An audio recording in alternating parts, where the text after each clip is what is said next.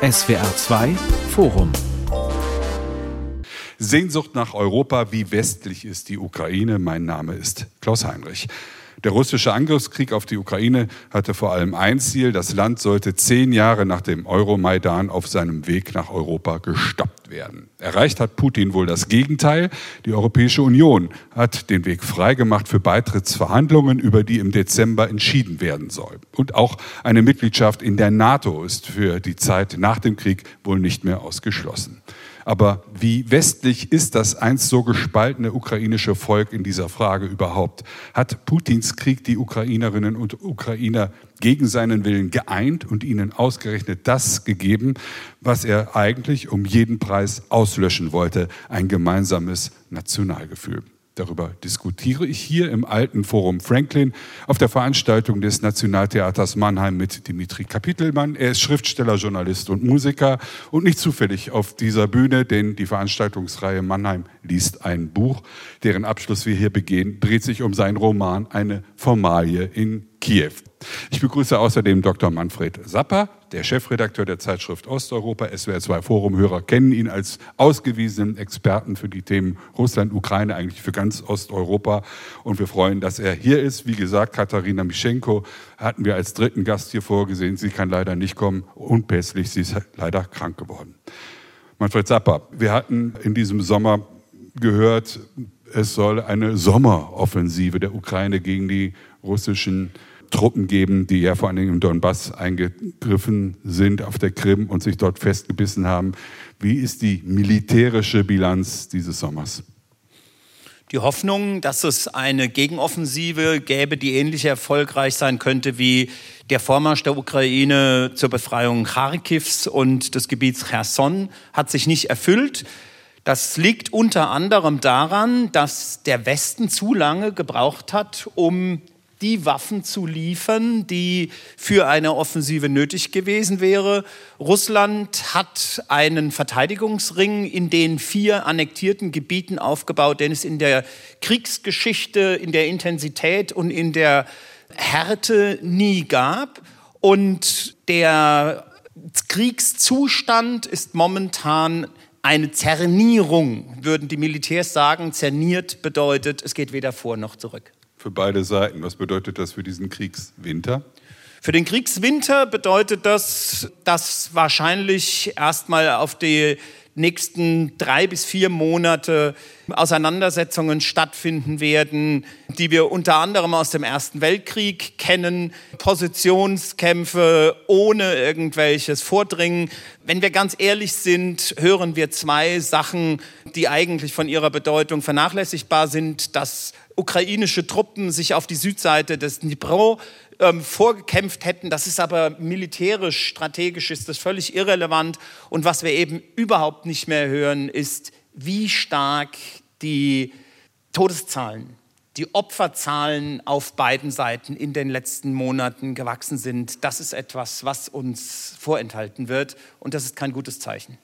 Der Roman Eine Formalie in Kiew liest sich auf den ersten etwas oberflächlichen Blick wie eine Abrechnung mit der Vorkriegs-Ukraine, denn das Buch wurde geschrieben und veröffentlicht, bevor am 24. Februar 2022 die russische Offensive begonnen hat. Was ist das für ein Ukraine-Gefühl des Pass-Neudeutschen Dimitri Kapitelmann? Seit 25 Jahren leben Sie schon in Deutschland, sind in Kiew geboren, haben jetzt einen deutschen Pass und ihr Roman, das wissen die, die ihn gelesen haben, geht ja darum, wie werde ich diese ukrainische Staatsbürgerschaft los oder zumindest wie erwerbe ich eine neue deutsche. Wie hat sich ihr Gefühl seit dem Krieg gegenüber ihrem Geburtsland verändert? Es ist keine Abrechnung, wirklich nicht. Es ist aber vom Erzähler eine gewisse Verwunderung, die so im Begriff ist, in Wut zu kippen darüber, dass nach 25 Jahren in Deutschland überhaupt dieses administrative Zirkusstück zu vollbringen ist, diese neuen Dokumente zu besorgen, weil der Erzähler, also ich, hat nicht die geringste Ahnung, wie er sich administrativ in der Ukraine bewegen soll. Das ist inzwischen ein völlig fremdes Land. Und dass davon aber wiederum die deutsche Staatsbürgerschaft abhängt, äh, zu einem zeitgeschichtlichen Zeitpunkt, da die AfD in Sachsen bei ungefähr 35 Prozent steht. Das heißt, die deutsche Staatsbürgerschaft in diesem Kontext es ist kein Identitätsluxusartikel, sondern hier geht es wirklich um, um Existenzangst und politische Angst. Und dass der deutsche Staat dann sich hinstellt und ein, ein Einbürgerungsprinzip aufzieht, das es so schwer wie möglich macht.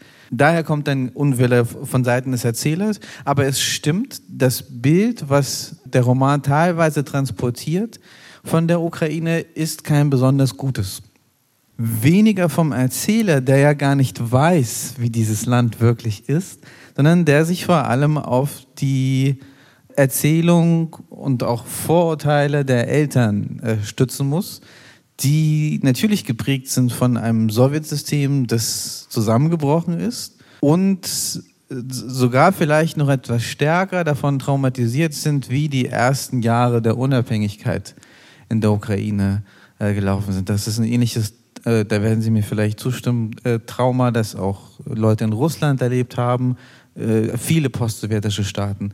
Also ganz starke Zeiten der Unsicherheit, aus denen dann, in denen sich sehr wenige sehr stark bereichert haben und eine strukturelle Oligarchie entstanden ist, die bis heute nicht überwunden ist. Und dieser postsowjetische, dieser muffige Blick eigentlich, dieser wirklich missgünstige, dieser enttäuschte Blick der Eltern, der schwingt mit. Ähm, und der wird, jetzt komme ich zum Kern Ihrer Frage, der wird der Ukraine heute natürlich nicht gerecht. Also das wäre nicht nur unfair, sondern auch blind, wenn man der Ukraine, wie sie jetzt um, um ihr Überleben und um Unabhängigkeit kämpft, wenn man sie an denselben Parametern messen würde. Also es blitzt auch im Buch auf. Aus heutiger Sicht finde ich, dass die Ukraine und auch andere post-sowjetische osteuropäische Staaten einfach sehr belächelt wurden. Also als hätten sie nicht zum Beispiel einen Maidan gehabt, als hätten sie nicht um Freiheit und um das, was wir gerne als westliche Werte bezeichnen, gekämpft und geblutet äh, als würde die Zivilgesellschaft nicht versuchen, eben genau diese Strukturen, die sie berauben und in die Zukunft verbauen, zu überwinden. Das heißt, natürlich ist mein Blick heute ein viel, viel gefühlvollerer auch. Also zum einen weiß ich durch das, was ich damals in Kiew erlebt habe, auch für mich ein eigenes Bild von zumindest Kiew gebildet hat. Nichts Nacherzähltes, nichts diffus Kindliches, aber eben auch zum anderen, weil dieses Land unsere Solidarität natürlich verdient, weil die unglaubliches Leid durchleben und weil die für mich sowas von deutlich auf der richtigen Seite der Geschichte stehen, gerade jetzt. Ja, das sind nur so einige Punkte.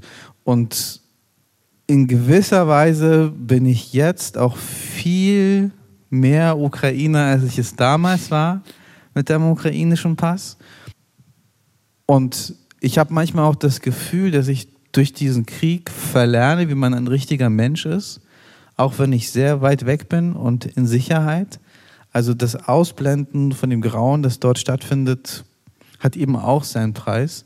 Also um den Zug nach Mannheim zu kriegen pünktlich, darf man eben nicht bei Frontberichten versinken und sich schon gar nicht emotional darauf einlassen, was das bedeutet. Und gleichzeitig bin ich aber natürlich so wenig Ukrainer wie je zuvor weil ich nicht erlebe, was die Menschen dort erleben, weil ich keine Ahnung davon habe, wie sich echter Krieg anfühlt. In Deutschland leben rund eine Million Ukrainerinnen und Ukrainer, hauptsächlich Ukrainerinnen mit Kindern häufig, ähm, die geflohen sind vor dem Krieg. Herr Sapper, weiß man etwas über deren Gefühlsleben? Gibt es da Untersuchungen oder zumindest seriöse Einschätzungen, wie es diesen Menschen im ja, Exil in Deutschland geht? Es sind ja nicht nur eine Million Ukrainerinnen mit den Kindern in Deutschland, sondern es sind insgesamt um die fünf Millionen in der Europäischen Union. Auch in Polen sind etwa eine Million. Es sind sehr viele in den baltischen Staaten. Es sind aber auch einige, zum Teil gegen ihren Willen, gezwungenermaßen nach Russland gegangen und auch freiwillig ähm, nach Russland gegangen. Wir haben die größte Fluchtbewegung seit dem Ende des Zweiten Weltkrieges in Europa. Dadurch insgesamt sind etwa 10 Millionen Menschen seit dem massiven Kriegsbeginn am 24. Ähm, Februar letzten Jahres unterwegs. Und davor setzte natürlich die allererste Flucht ein, als die Krim im März 2014 annektiert wurde und Russland dann den Krieg in der Ostukraine vom Zaun brach. Und dann gab es Binnenflüchtlinge, die in der Ukraine von Ostukraine in die Westukraine ähm, geflüchtet sind. Und Sie können es ganz einfach sagen, viele von den Familien sind zerfressen von Angst, weil viele der Männer in dem Osten und im Süden der Ukraine kämpfen, weil sie freiwillig in die Territorialverteidigung gegangen sind, weil sie freiwillig, das ist ein Charakteristikum dieser ukrainischen starken Zivilgesellschaft, sich mit Logistik und ähm, medizinischer Versorgung äh, beschäftigen. Aber viele dieser Frauen haben seit einem oder anderthalb Jahren ihre Männer kaum mehr gesehen. Einige sind zwar zurückgefahren und haben dort Urlaub gemacht, aber die Kinder sind entfremd von ihren Vätern und es gibt unterschiedliche Lebenswege. Ähm, das können wir uns in der Regel gar nicht vorstellen. Institutionen, die mit vielen Ukrainerinnen gearbeitet haben, wie zum Beispiel das Goethe-Institut, sind aus Kiew raus und dann sind diese ganzen Ortskräfte zum Teil mitgekommen und dann kann man das mit diesen Frauen auch erörtern. Das ist eine ganz, ganz nervenzehrende kaputtmachende Erfahrung, unabhängig davon, dass etwas, was wir im Alltag auch überhaupt noch nicht wirklich gewichten können, die Traumatisierung durch die Gewalt, die Traumatisierung durch die permanente Angst, die Traumatisierung durch Verletzungen, Zerstörung, Vernichtung, diese Gesellschaft natürlich kaputt macht. Lange ist sehr ausführlich berichtet worden über den Ukraine-Krieg in den deutschen Medien, logischerweise, insbesondere in den ersten Monaten. Und jetzt ist so ein bisschen durch den Nahostkonflikt natürlich der Blick weggekommen. Ist das etwas, was Ihnen Sorge macht, dass die Frage, die Ukraine-Frage, die Frage, ob sich die Ukraine als Staat, als Nation behaupten kann gegen die russische Aggression, langsam aus dem Fokus der Welt entschwindet? Das macht mir definitiv Sorge, weil es ja Ausdruck von, von westlicher Kriegsmüdigkeit ist. Nicht unbedingt Kriegsmüdigkeit der, der Ukrainer, die haben gar keine Wahl. Also da kommt, das, es gibt nicht die Möglichkeit für Müdigkeit. Aber der europäische, die westliche Aufmerksamkeit die natürlich auch darauf dann auf echte politische Unterstützung zurückstrahlt, ähm, dass die abhanden kommt, ist bedenklich, in gewisser Weise aber auch schwer zu verhindern. Also ich glaube, alle lernen damit, selbst so eine irre Katastrophe irgendwie als je länger es geht, desto mehr gewöhnt man sich daran. Ich glaube, andere kapseln sich ab, nicht aus Schlechtigkeit, nicht, nicht weil ihnen nicht bewusst ist, was das bedeutet, sondern weil es ihnen nahe geht mit, mit der Dauer, weil man, weil man ja immer stärker mit der eigenen Ohnmacht konfrontiert ist.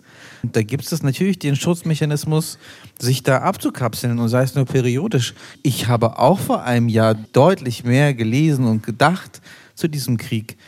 Und das ist dann insofern gefährlich, wenn dann zum Beispiel ein Trump vielleicht in Amerika die Wahlen gewinnt und sagt, warum sollen wir so viel Geld für die Ukraine ausgeben oder wenn eine Le Pen gewinnt. Ich bin mir auch nicht sicher, äh, ob, ob die nicht eher auf russischer Seite de facto sein wird, egal was sie im Wahlkampf sagt. Und ich glaube auch nicht, dass es, sollte sich die Lage im Nahen Osten beruhigen, dann wieder so zurückpendelt. Ich glaube, in gewisser Weise sind Menschen auch so gepolt, dass die neue Katastrophe immer die ist, die die Beachtung bekommt. Äh, das, das lässt sich leider kaum verhindern. Und mhm. währenddessen gibt es ja aber immer noch diesen Krieg, wie Sie haben ja gerade gesagt, mit diesen Totenzahlen, die nie höher waren vielleicht, mit einem Land, das immer weiter kaputt geht. Ich habe heute gelesen, allein die Sirenen, wenn die Ukraine bombardiert wird und die Leute pausieren müssen, dann pausiert ja auch die Wirtschaft. Allein die Sirenen, selbst wenn nur russische Flieger einmal durchfliegen und gar keine Raketen schießen, die Unterbrechung, das kostet die Ukraine 150 äh, Millionen pro Monat. einfach nur immer wieder kurz anzuhalten. Und das ist ein Quäntchen von dem. Sie, Sie haben ganz richtig gesagt, die, die Traumatisierung können wir uns alle nicht vorstellen. Und auch bei der, der Frage, hat Putin die Ukraine unfreiwillig vereint? Ideell ist man geneigt zu sagen, ja, aber ein Prozess, wo so viele Familien zerrissen werden, wo mit einer so unglaublichen Migration von Kindern und Frauen aus dem Land, das ist kein Verein, das kann kein Verein sein. Und das sind, das sind Dinge, mit denen sich dann eben nicht der Aggressor auseinandersetzen muss, sondern die die Ukraine dann verarbeiten und heilen muss.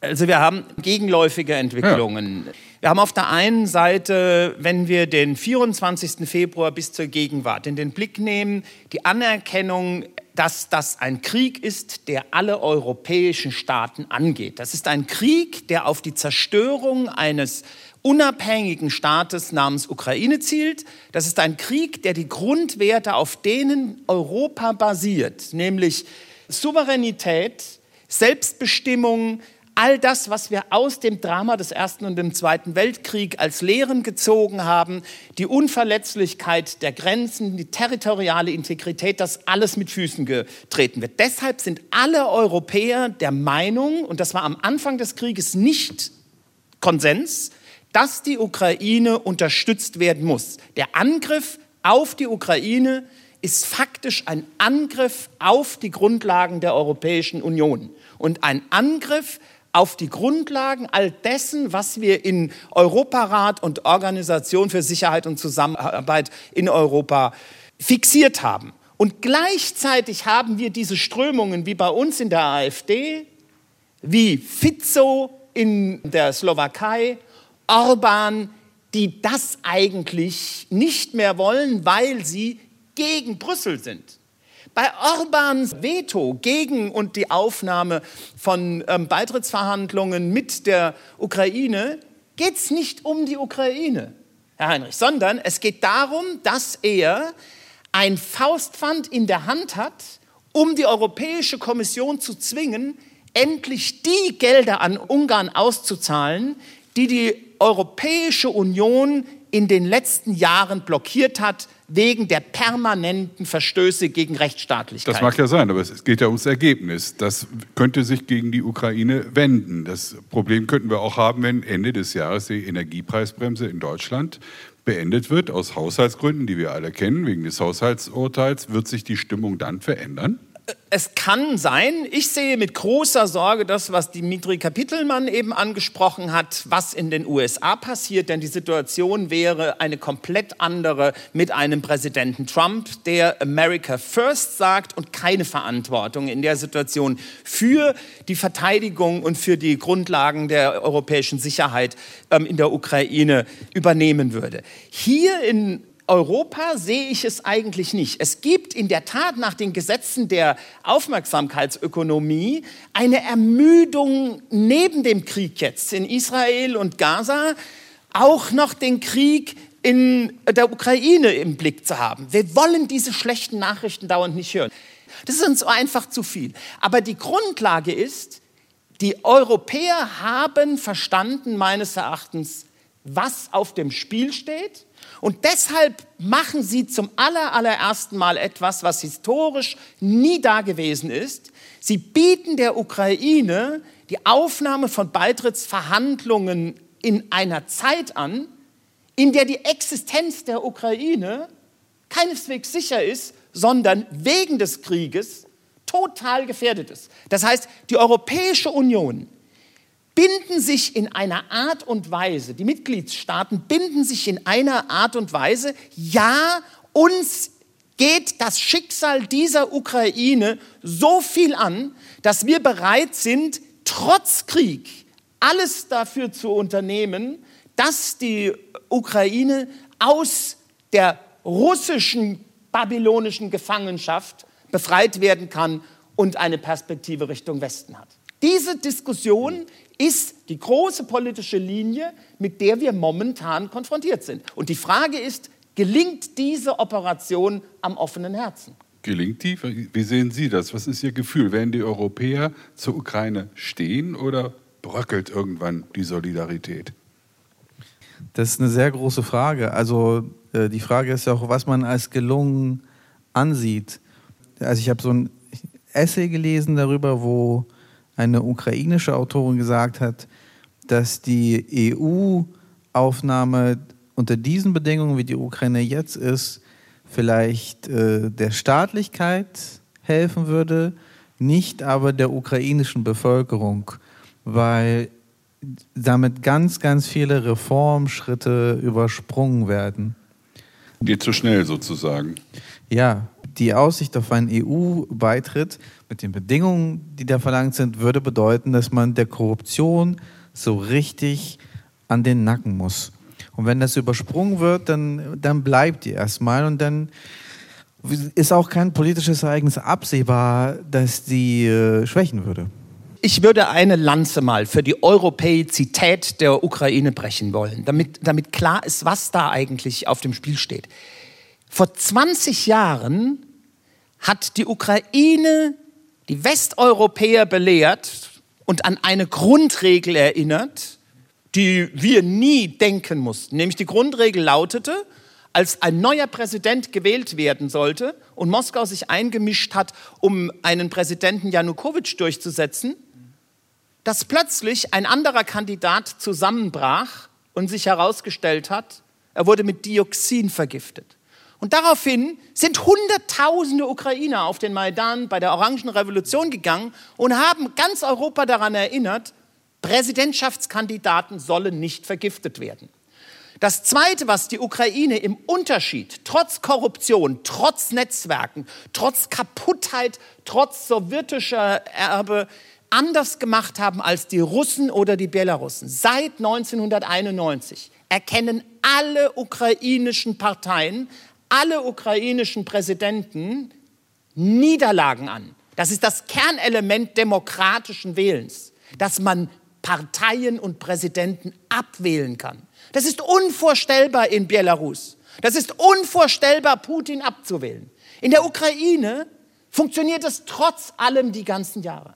Und vor zehn Jahren, 2013 im Dezember, hat die Gesellschaft sich selbst ermächtigt und hat daran erinnert, wir haben das Interesse, wir wollen das Subjekt sein. Wir wollen nicht von irgendeinem Präsidenten jetzt willkürlich wieder zurück in den russischen Orbit gebracht werden, das war die Genese des Euromaidan, wo sie in einer Zeit mit Europafahnen und Europabegeisterung auf die Straße gingen, wo wir hier in Westeuropa uns gefragt haben, ach, ist diese Europäische Union nicht bürokratisch? Ist es nicht unerträglich technokratisch?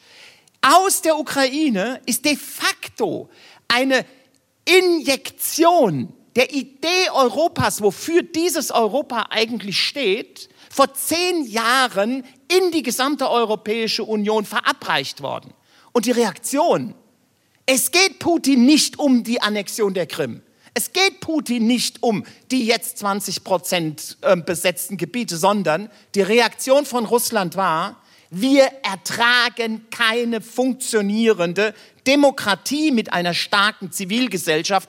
Das ist das Ziel von Russlands Putin-Regime, die in Ansätzen funktionierende Demokratie mit einer autonomen Zivilgesellschaft, wie wir sie seit 1979 bis 1989 in Polen unter der Gewerkschaft Solidarność nie mehr hatten in Europa, kaputt zu machen. Das ist das, was die Europäizität, die westliche Idee der Ukraine auszeichnet. Und da geht es nicht um diese kurzen Reformbedingungen, denn die sind diejenigen, unter denen die Ukraine mit am meisten leiden, aber sie sind auch bereit, sie in Kauf zu nehmen, wenn gleichzeitig all das, was mit Korruption oder so verbunden ist, beseitigt wird. Sehnsucht nach Europa, wie westlich ist die Ukraine, so lautet ja unser Diskussionsthema hier in diesem SWR2-Forum, das wir aufzeichnen im Nationaltheater Mannheim, ausgewichen in die, ins alte Kino Franklin hier in Mannheim. Dimitri Kapitelmann, Sie haben in Ihrem, jetzt darf ich einfach mal zitieren, aus Ihrem Buch geschrieben, und dann kommen wir dem Thema, wie europäisch ist die Ukraine vielleicht schon ein Stückchen, wenn auch etwas äh, lakonische Weise näher. Jonja hat mir erzählt, dass du Papiere brauchst. Das wird nur über Kontakte gehen. Wir kämpfen in der Ukraine doch jetzt gegen Korruption und haben den Pfad nach Europa eingeschlagen. Aber geregelt werden die Dinge immer noch so wie früher. Zitat Ende. Das ist ein Zitat aus ihrem Buch, eine Formalie äh, in Kiew. Ist das heute noch so? Ist das so wichtig, wenn es um den Weg äh, der Ukraine nach Europa geht? Im Dezember haben wir den Beginn oder die Entscheidung darüber, ob es Beitrittsverhandlungen geben soll. Wie wichtig ist das Thema Korruption? Also dieses schöne Wort Europazität, richtig? Europäizität. Europäizität. Ja, absolut. Also ich bin sehr dafür, für eine gelungene Operation am offenen Herzen ich hoffe nur, dass die Skalpelle auch wirklich desinfiziert werden und die, die Ärzte nicht, naja, das ist das eine. Demokratie theoretisch hat die Ukraine selbstverständlich einen Platz in der EU. Die ist Lichtjahre zivilgesellschaftlich gesünder als Ungarn. Also darüber müssen wir nicht debattieren, aber das führt zu Ihrer Frage. Die, aktuell jetzt in einem Land, das von einem Vernichtungskrieg bedroht ist, haben 70 Prozent der Ukrainer die Korruption als größtes Problem benannt. Die verstecken sich in U-Bahn-Schächten und Kellern vor Raketen und mordenden Vergewaltigern und sprechen immer noch davon, dass das im Land das größte Problem ist. Der groß ausgehandelte Getreidedeal mit globaler Diplomatie, die Süddeutsche hat ganz groß und detailliert beschrieben, dass äh, trotzdem kein Schiff den, den Hafen in Odessa verlässt, ohne dass, dass jemand äh, entdankt wird, um kurz auf mein Buch zu rekurrieren. Also ad blagaderit, man dankt sich frei, man dankt sich quitt. Ich mu muss, glaube ich, nicht durchdeklinieren, was das für ein Militär bedeutet, wenn Waffen und Rationen verkauft werden. Das werden Sie sicherlich genauer im Auge wissen. Bei der Nationalgarde wurden gerade fast alle Generäle ausgetauscht, ohne nähere Angabe von Gründen. I think I have an idea. Die 22 größten Unternehmer der Ukraine haben kürzlich in einem gemeinsamen Statement gesagt, die Korruption ist gerade so allumfassend, dass wir uns ernsthaft fragen müssen, ob wir ins Ausland gehen, weil wir unter diesen Bedingungen nicht wirtschaftlich erfolgreich arbeiten können. In Friedenszeiten hat die Korruption äh, dem Land die Zukunft geraubt und jetzt könnte es ihm wirklich die Zukunft, Zukunft äh, rauben in Kriegszeiten. Und ich, ich glaube, es ist auch eine große Fehlannahme zu glauben, dass im Krieg die Leute gewissenhafter werden. Das, das, das ist nicht realistisch. Eine Frage, die daraus erwächst, ist, okay, wie brutal ehrlich prangert man das jetzt an? Weil irgendwann fragen natürlich auch die westlichen Geberländer, wo geht's hin? Was macht ihr damit? Äh, also wie patriotisch ist es, das, das eigene Land gerade jetzt zu kritisieren mit diesen Problemen zu konfrontieren? Glauben Sie, die Chancen sind gut, dass im Dezember die Europäische Union Beitrittsverhandlungen den Weg frei macht? Sind die Chancen wirklich realistisch betrachtet gut? Also die Aufnahme von Beitrittsverhandlungen bedeutet nicht den Beitritt zur EU. Das ist, das, ist das Allerwichtigste. Das kann Jahre dauern. Und ich würde aber trotzdem sagen, es sind relativ gute Bedingungen, weil natürlich auch sowohl den Institutionen der Europäischen Union als auch den internationalen Gebern, wie zum Beispiel der Weltbank, klar ist, dass dieses Korruptionsproblem ein seriöses ist. Ja, und ich will das, was in der Ukraine an Korruption existiert, überhaupt nicht nivellieren. Das stimmt. Ja, absolut richtig, was Dmitri in der Situation sagt. Aber der große Unterschied zu allen anderen Ländern, einschließlich Ungarn, da ist wirklich der wunde Punkt, lautet, es ist bekannt. Und das wird institutionell gegengesteuert. Das sind Institutionen in der Ukraine aufgebaut worden, die das verhindern. Zum Beispiel etwas, wo wir uns in Deutschland bis heute eine Scheibe abschneiden können. Eine komplett transparente computerbasierte Vergabepraxis in den öffentlichen Verwaltungen, die dazu geführt hat, dass in den gesamten Bauämtern, wo früher geschmiert wurde, um Baugenehmigungen zu bekommen, dies technisch einfach nicht mehr möglich ist. Wir sind und ja es, weiter als wir. Wir immer gibt, noch mit Fax. Und es äh, gibt, und es gibt, und es gibt seit 24. Juni, als ähm, Frau von der Leyen im vergangenen Jahr, 24. Juni 2022, gesagt hat, wir könnten in diese Richtung kommen. Ihr seid ähm, Beitrittskandidat. Ihr müsst sieben Gebiete bearbeiten und in diesen sieben Gebieten war zum Beispiel ganz, ganz oben Reform der Justiz, Entpolitisierung der Justiz, weil das auch ein ganz großes Problem ist, Veränderung der Rechtsstaatlichkeit, ähm, Korruptionsbekämpfung. Und das wurde in den vergangenen zwölf Monaten durch ein Monitoring überprüft. Und die Ergebnisse sind so, dass ich glaube, Mitte Dezember, wenn der Europäische Rat darüber beschließen wird, wird die Aufnahme von ähm, Beitrittsverhandlungen beschlossen, auch weil es ein ganz, ganz zentrales politisches Signal gegen Russland ist. Und wir sollten uns an eine Sache erinnern, Herr Heinrich, die europäische Integration, die historische westeuropäische Integration hatte zwei Gründe. Einmal sollte nie wieder Krieg zwischen Frankreich und Deutschland sein und deshalb wurden damals die kriegswichtigen Industrien Kohle und Stahl vergemeinschaftet und zum anderen gab es die gemeinsame Frontstellung gegen das kommunistische Osteuropa. Und je brutaler und radikaler, und ich nehme das Wort in den Mund, wohl wissend, dass das sehr ungerne gehört wird, je faschistischer das Putin-Regime ist, desto klarer wird die Bedeutung der Westorientierung der Ukraine. Das heißt, die negative Abgrenzung von der Entwicklung in Russland und Belarus zwingt die EU geradezu, die Ukraine in diese Beitrittsverhandlungen aufzunehmen, weil es nicht nur ein politisches, gesellschaftliches, wirtschaftliches Signal für die ukrainische Bevölkerung ist, sondern auch ein ganz klares Signal, sich zu committen gegen Russland, gegen das Putin-Regime, was das Ziel hat und das Ziel nicht aufgeben wird, die Ukraine kaputt zu machen und als nächstes die Georgier kaputt zu machen und als nächstes Moldawien kaputt zu machen. Wir haben es mit einem revisionistischen Regime zu tun, wie wir es uns in Deutschland in den vergangenen 30 Jahren seit dem Ende der Sowjetunion nicht haben vorstellen können. Und dieses revisionistische Regime ist so gefährlich, wie wir, auch wir Experten, es bis vor zehn Jahren vor der Annexion der Krim eigentlich ausgeschlossen hatten. Und wir haben es mit einer Radikalisierung des Putinismus seitdem zu tun, der im Inneren Russlands mittlerweile fast alle Freiheitsräume für die Gesellschaft zerstört hat und nach außen aggressiv ist, viel aggressiver als die Sowjetunion je war. Denn die Sowjetunion war am Erhalt des Status quo interessiert und das putinsche Regime ist revisionistisch, so wie das nationalsozialistische Deutschland ab 1938 revisionistisch war. Ist das jetzt auch das Gefühl der Ukrainerinnen und Ukrainer, nicht nur mehrheitlich, sondern ganzheitlich? Wir wissen ja, dass das Land relativ zerrissen war. Viele, insbesondere im Osten der Ukraine, haben verwandtschaftliche Beziehungen nach Russland hinein. Viele waren auch Russland orientiert. Wir hatten ja auch einen gewählten Präsidenten Janukowitsch, der ja nun deutlich Moskau treu war, demokratisch gewählt und dann abserviert. Wie hat der Krieg, wir hatten das vorhin schon mal am Anfang unserer Diskussion thematisiert, hat der Krieg etwas in der Ukraine von Selbstverständnis der Menschen dort verändert in Bezug auf ihre Nationalität, ihre Staatlichkeit und ihre Westorientierung?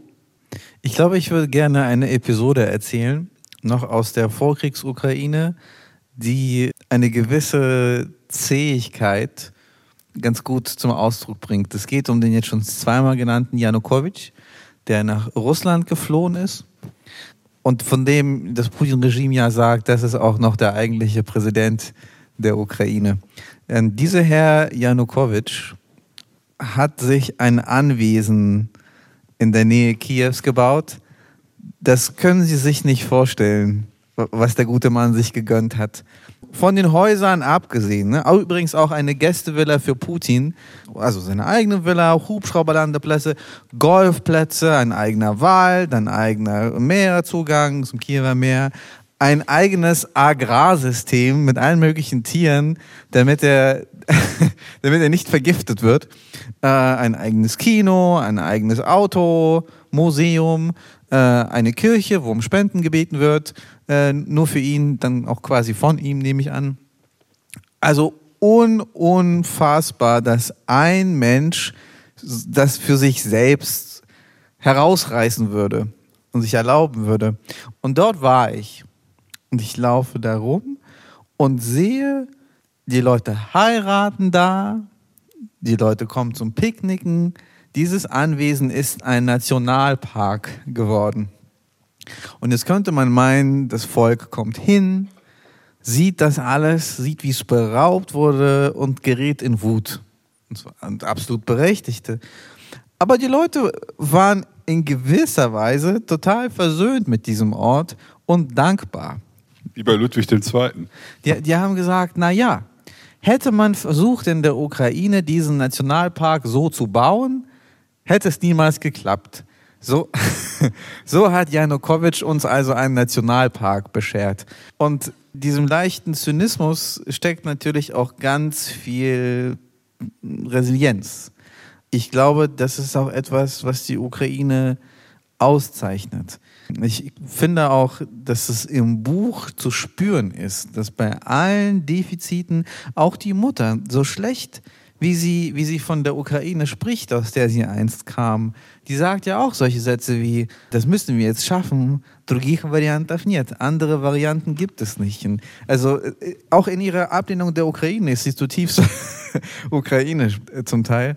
Darf ich zitieren aus Ihrem Roman? Aber bitte. Die Krim war schon immer russisch, die Menschen auf der Krim wollen das, schrie meine Mutter mir entgegen. Alles, was man diesen diebischen Ziegenböcken in Kiew wegnimmt, ist etwas Gerettetes, aber das verstehst du Deutscher ja nicht. Ja, ich, ich verstehe es auch nicht. Aber ich bin ja auch Deutscher geworden. Was die Stimmung in der Ukraine angeht, ich kriege das nur so bruchstückhaft mit. Ich höre einmal den Freund, der sich im Brustton der Überzeugung an die Territorialbrigaden wendet. Ich höre von Leuten oder die zumindest in die Westukraine kamen, also von Ukrainern und die dann gesagt haben, bei euch ist alles friedlich. Ihr, ihr wisst überhaupt nicht, was wir durchmachen. Weiß man etwas, ob die Spaltung, die es ja nun gegeben hat zwischen Ost- und Westukrainern, die Frage, ob dieses Land ein russisches ist oder ein eigenes mit einer eigenen Nationalität, ob sich dies unter dem Eindruck des Krieges verändert hat? Absolut. Es hat sich absolut verändert. Es findet so etwas wie eine komplette Westorientierung ähm, statt, mit Ausnahme derjenigen Leute, die in den besetzten Gebieten ähm, leben. Diejenigen, die da geblieben sind, arrangieren sich mit den Besatzungsmächten oder sie verteidigen sogar die Position der Besatzungsmacht. Das soll man nicht in Abrede stellen. Es gibt Kollaboration, aber ein Großteil der Bevölkerung hat Dinge mittlerweile als Common Sense, was völlig unvorstellbar waren. Mittlerweile sind 80 Prozent der Bevölkerung der Meinung, die Ukraine muss in die NATO. Das ist das Ergebnis des Krieges. Ja? Butscha hat Brüssel näher gebracht für jeden dieser Menschen in der Ukraine. Das war unvorstellbar. Und die europäische Perspektive ist eine, an die die Leute momentan große Hoffnungen äh, klammern, aber wir gleichzeitig auch keine Märchen erzählen dürfen, weil das in der Tat wahnsinnig schwierig wird. Diese Gesellschaft ist eine traumatisierte Gesellschaft. Sie ist eine kaputte Gesellschaft und sie wird nicht von heute auf morgen eine moderne europäische Gesellschaft sein, obwohl sie in Teilen viel moderner ist als unsere. Die Digitalisierung des Alltags beispielsweise. Widerstandspraktiken in den besetzten Gebieten in Cherson funktionieren dadurch, dass es Freiwilligenorganisationen gibt, die sich mit digitalen Praktiken, Wissen, Informationen über Lebensmittel und so weiter ähm, zuschicken, was die Besatzer überhaupt nie auf ihrem Kalkül hatten. Ne? Aber die Situation, dass diese Gesellschaft eine Westorientierung durch den Krieg wahnsinnig schnell bekommen hat, das ist offensichtlich. Die Frage ist, wie lange hält dieses Momentum an? Schafft es die Ukraine, den Krieg zu überleben? Denn das ist keineswegs sicher. Und wenn sie den Krieg überlebt, heißt das nicht, dass der Krieg zu Ende ist, sondern der Krieg kann weitere Jahre dauern. Und dann ist die Frage, unterstützt der Westen die Ukraine weitere Jahre? Und gleichzeitig darf man die Desillusionierung, dass aus dieser vermeintlichen EU-Orientierung nichts wird, nicht unterschätzen. Wir kennen das Problem aus dem Westbalkan, wo die Serben, Bosnien-Herzegowina, Nordmazedonien, Montenegro schon seit Jahren von einer Mitgliedschaft in der Europäischen Union träumen. Und das wäre für die auch unter Umständen aus geopolitischen Gründen wichtig. Aber sie werden an der langen Hand eigentlich auf Distanz gehalten.